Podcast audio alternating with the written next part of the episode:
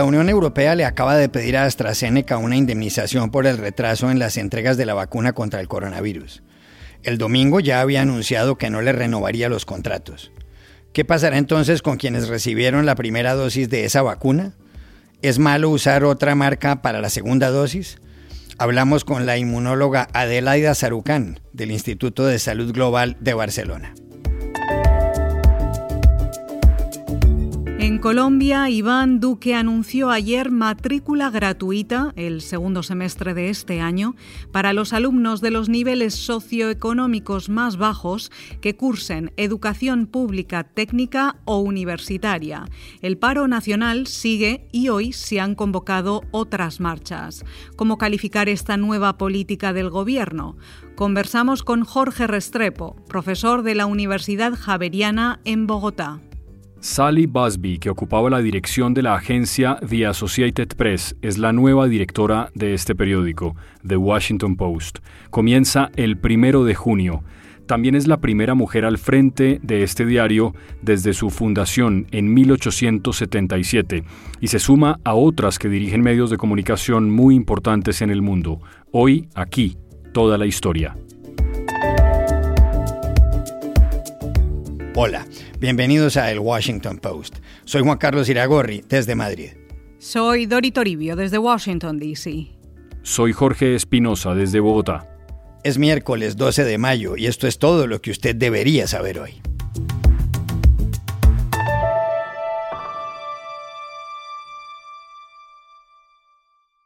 La Unión Europea tomó el domingo una decisión de importantes consecuencias con respecto a la vacuna contra el coronavirus en concreto en relación con la que fabrican la Universidad de Oxford y la farmacéutica anglo-sueca AstraZeneca. La determinación la hizo pública el comisario europeo del Mercado Interior, Thierry Breton. En una entrevista en la radio France Info, Breton dejó claro que la Unión Europea no piensa seguir con los contratos que había firmado con AstraZeneca. Efectivamente, no hemos renovado, es una excelente pregunta, dijo, y añadió, no hemos renovado el pedido después del mes de junio. Ya veremos, veremos lo que pasa, ya veremos. Effectivement, on n'a pas renouvelé, c'est une, une, excellente question. Nous, nous, on n'a pas renouvelé euh, la, la, la, la, commande après le mois de, de, de, juin. On verra. On regarde ce qui se passe. On verra. La Unión Europea ha tenido varios problemas con AstraZeneca no solo por los muy inusuales casos de trombos que ha producido la vacuna, sino especialmente por la tardanza en las entregas. Para el primer trimestre del año, la farmacéutica prometió 100 millones de dosis, pero envió una tercera parte, Además, Espinosa, para el periodo comprendido entre abril y junio, AstraZeneca dijo que distribuiría en los países europeos 180 millones de dosis, pero el mes pasado señaló que solo daría 70 millones, es decir, menos de la mitad. Todo eso llevó a que el 11 de abril la Unión Europea entablara una demanda contra la farmacéutica ante un tribunal de primera instancia en Bruselas. Con ella pretende que AstraZeneca le dé 120 millones de dosis en junio y 90 millones de dosis adicionales en el segundo semestre. Según AstraZeneca, los retrasos se han debido a problemas en sus plantas de producción en los Países Bajos y en Bélgica. La Unión Europea le exige que explique qué hizo con los 224 millones de euros que le pagó en septiembre para que tuviera lista la vacuna. Y ayer inició otro procedimiento judicial para pedir una indemnización por daños y perjuicios. Semejante panorama hace surgir dos preguntas desde el punto de vista de la salud pública. ¿Qué pasará en Europa con las personas que recibieron una primera dosis de AstraZeneca? ¿Les pondrán la segunda dosis de la Pfizer o de Moderna, como a los menores de 55 años en Francia? ¿Hay inconveniente en mezclar esas vacunas? Para saber las respuestas, llamamos ayer a ISGlobal, el Instituto de Salud Global de Barcelona, a la médica Adelaida Sarucán, doctora en inmunología. Sí, bueno, en el caso de las personas en España o en Europa que ya recibieron una primera dosis de AstraZeneca, esto no es un problema, puesto que hay todavía suficientes dosis para garantizar que se les vacuna su pauta completa, ¿no? Es decir, que se les da su segunda dosis también de AstraZeneca. Pero sí que es interesante estudiar la posibilidad de poder combinar dosis de diferentes vacunas, ¿no? Porque esto aumentaría enormemente la flexibilidad de las estrategias de vacunación. Por ejemplo, si hay una vacuna que tiene problemas de producción, pues siempre podríamos usar otra, otra vacuna, ¿no? Y es precisamente lo que se está eh, probando ahora mismo en el Reino Unido. Están haciendo ensayos clínicos en los que primero pusieron, por ejemplo, la dosis de Pfizer y luego la de AstraZeneca o viceversa, con, con intervalos diferentes, ¿no? Entre ambas dosis. Y también están combinando otras vacunas, por ejemplo, la de Novavax. Y es muy probable que estos, estas combinaciones de vacunas diferentes funcionen y que sean seguras, pero como con todo hay que esperar a tener los datos, ¿no? Y estos datos, con un poco de suerte, de datos de eficacia y de seguridad, los tendremos pues en el transcurso de este mes, yo quiero esperar.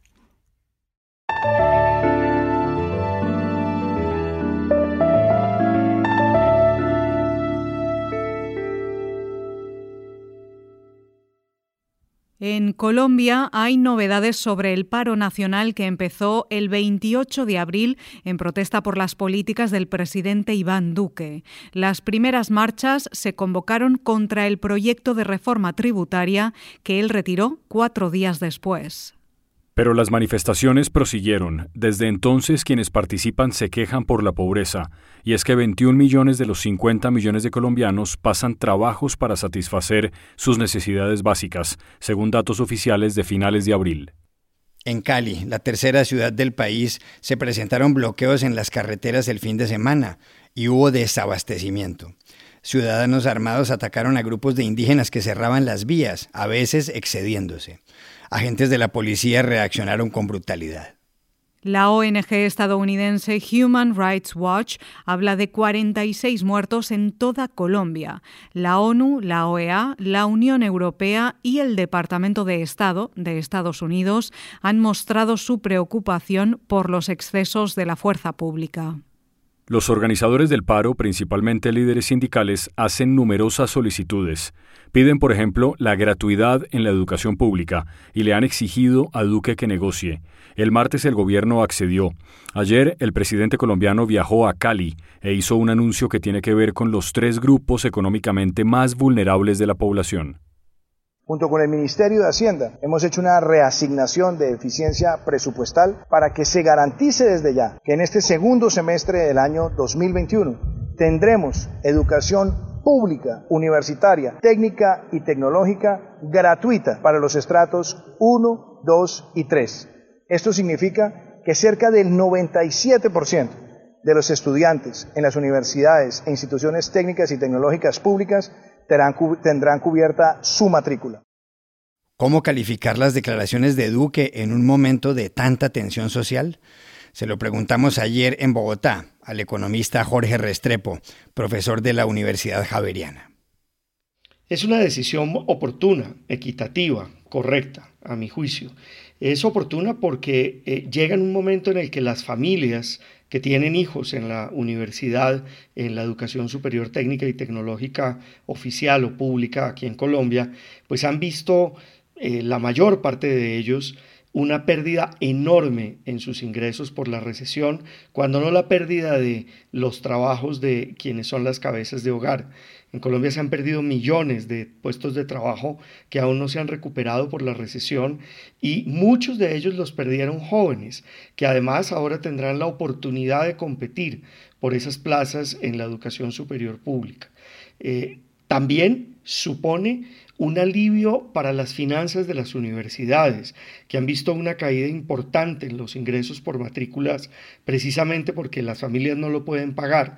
Aquí en Colombia se sigue pagando eh, la universidad pública, así como se paga la privada, aunque a un precio menor, esto representa un gasto muy importante y es un obstáculo para el acceso a la educación superior por parte de centenares de miles de jóvenes que se gradúan cada año acá.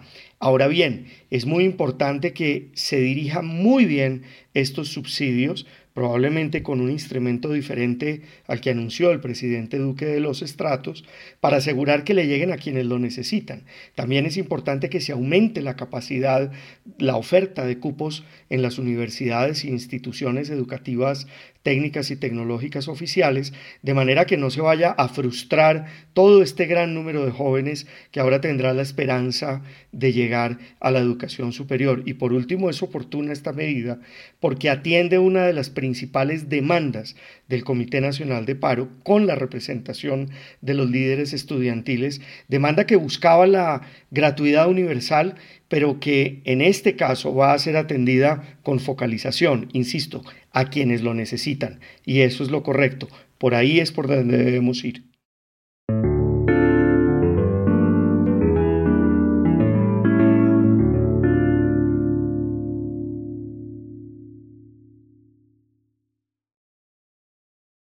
Este periódico, The Washington Post, será dirigido ahora y por primera vez en sus 143 años de historia por una mujer. Se trata de Sally Busby, que ocupaba la dirección de la prestigiosa agencia de noticias estadounidense The Associated Press, la AP. El anuncio lo hizo ayer el presidente ejecutivo y editor de la compañía, Fred Ryan. Sally Busby, de 55 años, ha trabajado toda su vida en la AP. Tras graduarse de la Universidad de Kansas, comenzó de reportera en Topeka, la capital del estado. Más adelante estuvo en Los Ángeles, en San Diego y en El Cairo. Además, fue jefa del buró en Washington entre 2010 y 2016. Al año siguiente, asumió la dirección de la agencia.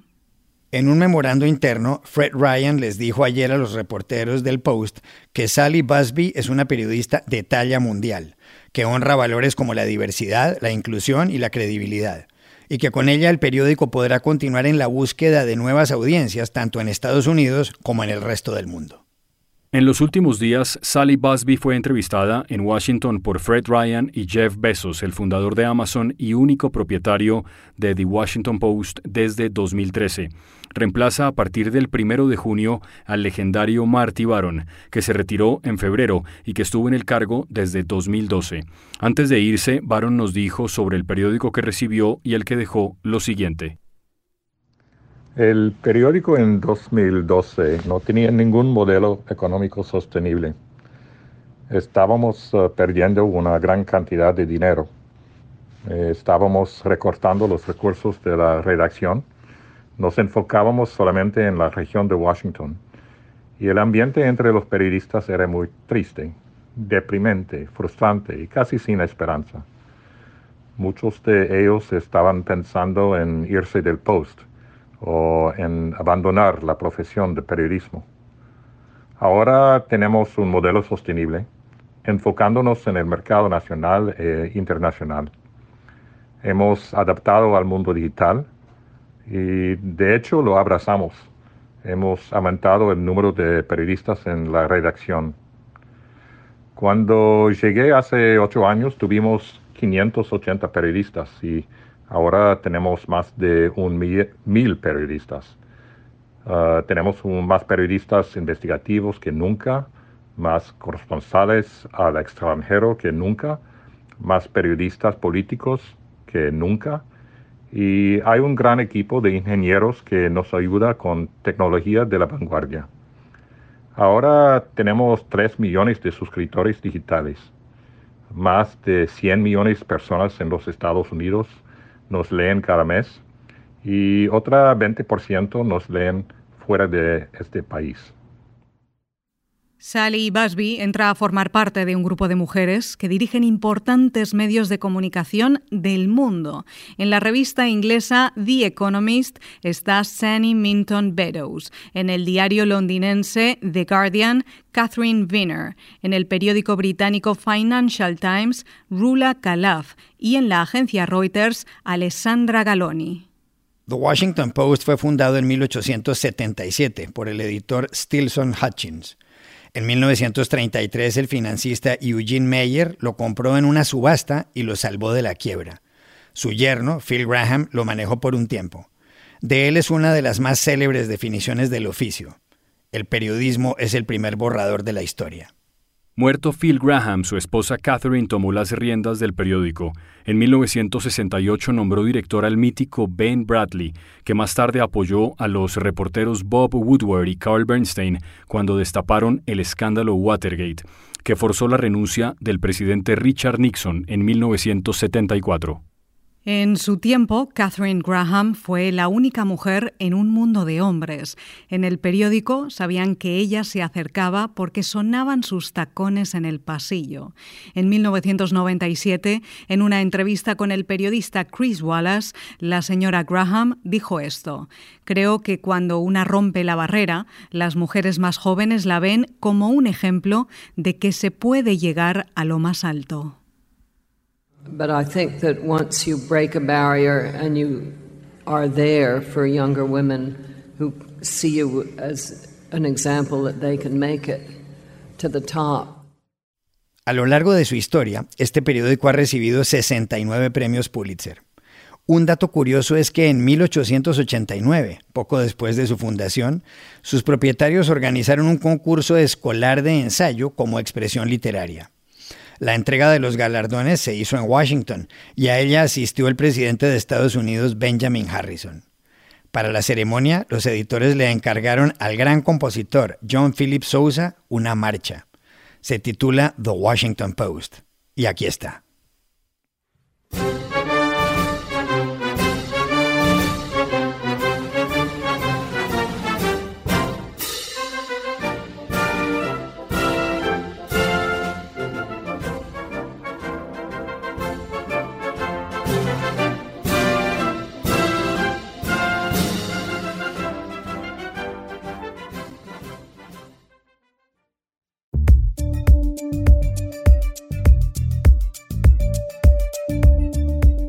Estas son otras cosas que usted también debería saber hoy. El Tribunal Supremo de Justicia de Venezuela le acaba de pedir a España la extradición del líder opositor y ex candidato presidencial Leopoldo López, condenado a 14 años de cárcel en 2015. López cumplía su pena en prisión domiciliaria en Caracas cuando escapó hacia la residencia del embajador español Jesús Silva en abril de 2019. En octubre de ese año salió de Venezuela por la frontera con Colombia para luego estar establecerse en Madrid. López le dijo al periódico caraqueño El Nacional que no reconoce la legitimidad del tribunal y que se trata de un acto de intimidación. El Consejo de Seguridad de las Naciones Unidas se reunirá hoy de forma urgente para abordar la escalada de violencia entre israelíes y palestinos en la franja de Gaza. Los enfrentamientos dejan 31 muertos, entre ellos 28 palestinos, 10 de ellos niños, dos israelíes y cientos de heridos. El primer ministro israelí Benjamin Netanyahu ha prometido aumentar la intensidad de los ataques y ha dicho que el grupo terrorista Hamas y la Yihad Islámica pagarán un precio muy alto por su beligerancia. Ambos grupos dispararon más de 500 cohetes contra ciudades en la costa y en el sur de Israel. Y aquí termina el episodio de hoy de El Washington Post, El Guapo. En la producción estuvo Cecilia Favela. Por favor, cuídense mucho. Y pueden suscribirse a nuestro podcast en nuestro sitio web, elwashingtonpost.com, seguirnos en nuestra cuenta de Twitter, arroba el post, y también nos encontrarán en Facebook, buscando el Post Podcast. Chao, hasta mañana.